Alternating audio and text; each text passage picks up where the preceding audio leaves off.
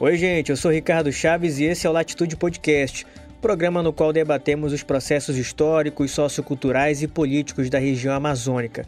No programa de hoje, conversamos com Adriana Ramos. Ela é assessora do Instituto Socioambiental desde 1995 e atua no campo das políticas públicas há mais de 25 anos. Também vamos conversar com a liderança indígena dos povos do Amazonas, Iura Marubo. E o tema não poderia ser diferente, é sobre o marco temporal.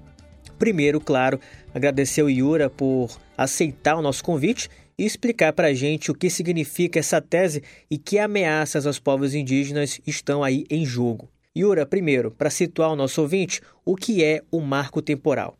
Então, Ricardo, você me faz uma pergunta que é pertinente né, e é necessário fazer os as devidas é, esclarecimentos, os devidos esclarecimentos é, sobre o marco temporal. Primeiro, o que é um marco temporal? O marco temporal é uma tese né, criada ah, é, por empresários né, do agronegócio, empresários ah, da monocultura, ah, que questionam a legalidade eh, das terras indígenas. Né, é justamente isso, a legalidade. No entendimento desses empresários, as terras indígenas pertencem aos povos indígenas a partir de 1989, com a promulgação da nossa Constituição. E o lapso temporal que existe antes, ela é simplesmente apagada. Ela simplesmente não irá existir mais caso essa, esse marco temporal seja aprovada pelo STF. Isso traz um problema muito sério para, para as populações indígenas, uma vez que há uma lacuna muito mais gigantesco mesmo ah, em relação às demarcações das terras indígenas. São milhares de terras indígenas ah, que faltam ser demarcadas ou que está em processo de demarcação, processo de delimitação, processo de identificação, ou seja, e também outros que estão em processos de estudo, e, quando, e, e, caso essa, esse, esse marco temporal venha a ser julgada e aceita pelo STF, ela simplesmente apaga esse, essa história e esse trabalho né, é, que está sendo feito agora. O que causa um retrocesso, muito mais que um retrocesso. Ela apaga, em definitivo, a história dos povos indígenas no Brasil e ela só vai existir após 1988. Esse é o marco temporal. Né? E esse é um questionamento que vem à tona agora, né, nesse, né, nesse encontro que está acontecendo em Brasília com todos os povos indígenas. Os povos indígenas não nasceram em 1989. As terras indígenas não nasceu em 1989. Não se pode tratar essas questões como um, um, um tema pontual, um tema ah, ah, que não pode ser entendido. Muito pelo contrário, é necessário compreender que os povos indígenas são povos originários.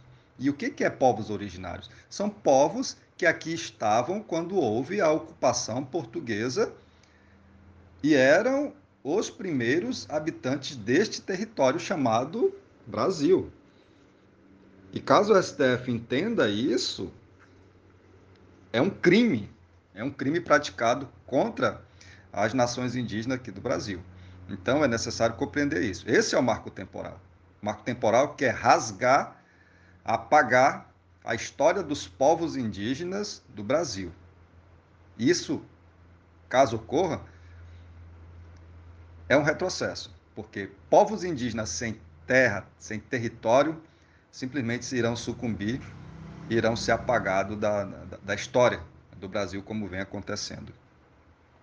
Uh, e caso uh, uh, essa, esse marco temporal seja entendido dessa forma, todos os processos que estão hoje iniciando ou em sua fase final, ela será apagada, né, como disse agora há pouco, ou seja, ela será extinta em definitivo o que causa um retrocesso muito grande uh, uh, em relação à existência dos povos indígenas. Yura, e na tua avaliação, por que, que o marco temporal prejudica essa demarcação de terras indígenas e, consequentemente, também os povos indígenas? Mas, Ricardo, essa é uma das questões que hoje no, no, nos atormenta. Né? As suas perguntas são muito pertinentes né? em relação ao que, que o marco temporal pode acirrar conflito por terras na floresta amazônica. Sem dúvida, sem dúvida. A ideia e a tese é justamente isso: é retirar da, da, das mãos do, do, é, dos povos indígenas a tutela de suas terras, que são ocupadas tradicionalmente. E ocupada tradicionalmente não é porque eu estou lá. A questão da, da, do tradicionalismo que nós, nós tratamos nesse caso é que povos muito antes ocuparam essas terras. Né? A, a, do tipo, meu tataravô ocupou ali, mas eu não estou ali, mas são terras tradicionais. Né? Então ela deve ser identificada, ela deve ser registrada, ela deve ser homologada. Dá o título definitivo aos povos indígenas, aos seus descendentes. Então é necessário compreender isso. Né? E o que o governo, e o, o governo não, o que o, o, o governo a, e esses empresários buscam é justamente isso: né? tomar de conta, pegar força, né? é, através da, da, legalidade, essas terras que não pertencem e transformar em mais um ponto de comércio da monocultura ah, para essa gente. Então é necessário compreender, compreender mesmo, e que ah, ah, os empresários do agronegócio vão fazer de tudo. Há um lobby muito forte para que isso seja aprovado. Porém, é necessário entender que a Constituição ela é muito clara a Constituição, no seu capítulo 8, é cláusula pétrea, né? do capítulo 8, onde trata dos índios. Isso significa o quê? Para fazer qualquer mudança na questão das terras indígenas, é necessário fazer primeiro uma mudança na Constituição. E como é uma cláusula pétrea, é necessário fazer uma nova Constituição. Olha só como é complexo é, esse entendimento. E, isso não é possível, não, há na, agenda, é, pelo menos agora, essa questão de mudança da Constituição. Ah, para que é, esse tipo de tese possa ser, ser aprovada. Né? O Senado está muito atento para isso. Né? Os ministros do STF também estão muito atentos. Né? As questões indígenas está na Constituição, está escrito né? no seu artigo 231. Ah, e no, e no, seu artigo 232, né, que são reconhecidos aos índios sua organização social, costumes, línguas, crenças e tradições e os direitos originários sobre as terras que tradicionalmente ocupam, competindo à União demarcá-las, protegê-las e fazer respeitá-lo, respeitar todos os seus bens. E quando você desce um pouco e vê no, no parágrafo primeiro, são terras tradicionalmente ocupadas pelos índios as por eles habitadas em caráter permanentes, as utilizadas para suas atividades produtivas, as imprescindíveis à preservação dos recursos ambientais necessários ao seu bem-estar e as necessárias à sua produção física e cultural, segundo seus usos, costumes e tradições. E quando você busca essa questão dos costumes e tradições, aí já está a, a questão das terras indígenas. Essa questão do costumes e tradição, ela só pode existir e coexistir ah, com a presença da terra indígena, com a presença do seu território. Então, é, é, esse, é esse é o contexto que nós devemos entender. Não é da forma como estão pensando os empresários do agronegócio. Não é esse caminho. Né? E eu digo ainda mais: qualquer aluno de primeiro semestre entenderia que esta lei ela é inconstitucional por completo porque quer transformar uma tese em uma lei, e se caso essa lei seja aprovada, mesmo assim ela é inconstitucional. Yura, mais uma vez, muito obrigado pelo seu tempo, sua disponibilidade. Muito obrigado aí por trazer esse panorama dos povos indígenas, viu? Obrigado, eh, Ricardo, pela oportunidade da fala e eu agradeço. Um forte abraço e até mais. Bem, nós falamos agora com Adriana Ramos, ela é assessora do Instituto Socioambiental. Adriana, muito obrigado por ceder um pouco do seu tempo. Eu já começo te perguntando é, o que essa tese do marco temporal tem a ver com esse julgamento no Supremo Tribunal Federal. E de onde vem essa tese do marco temporal? O Supremo Tribunal Federal vai analisar a ação de reintegração de posse movida pelo governo de Santa Catarina contra o povo Xoclém, referente à terra indígena Ibirama Naclanhô, onde também vivem povos Guarani e Cangangue. Essa é uma ação antiga e em que o governo de Santa Catarina né, quer retomar as terras contra o interesse dos índios e o que aconteceu foi que o Supremo Tribunal Federal atribuiu a esse processo o status de repercussão geral. Essa atribuição de repercussão geral aconteceu em 2019 e ela faz com que a decisão sirva de diretriz para toda a gestão federal, todas as instâncias da justiça, passa a ser uma referência para todos os processos e procedimentos administrativos no que diz respeito à questão do procedimento demarcatório. Então, alteraria a forma como tanto o governo quanto a justiça né, analisam esses casos. Segundo a tese do marco temporal, só teriam direito às suas terras ancestrais os povos que as estivessem ocupando no dia da promulgação da atual Constituição, outubro de 1988, eles precisariam estar na terra ou em alguma disputa judicial ou conflito. Segundo o marco temporal, só teriam direito às terras ancestrais os povos que estivessem ocupando o território no dia da promulgação da atual Constituição, outubro de 1988. Ou então os que estariam já em disputa judicial ou conflito comprovado pelo território nessa mesma data. Adriana, você avalia que o marco temporal pode acirrar conflitos por terras indígenas na floresta amazônica? E a quem interessa a aprovação dessa tese? Ocorre que muitos dos povos foram expulsos ou afastados dos seus territórios pelo uso da violência. Eles não estavam ali porque foram né, é, tirados à força.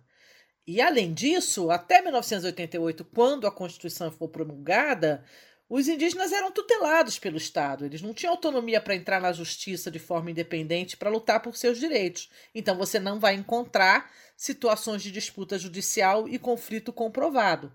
Portanto, seria uma forma de você descaracterizar né, o estabelecido na Constituição que fala das terras originárias. Né?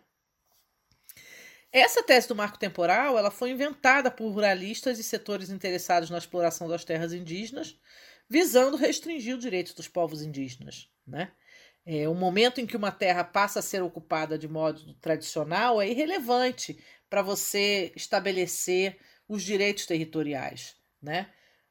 O STF já reconheceu, não há índio sem terra, então a Constituição ela já reconhece a terra como indígena independente do processo demarcatório. O processo demarcatório é a forma como o Estado vai reconhecer o direito que a Constituição já assegura, né?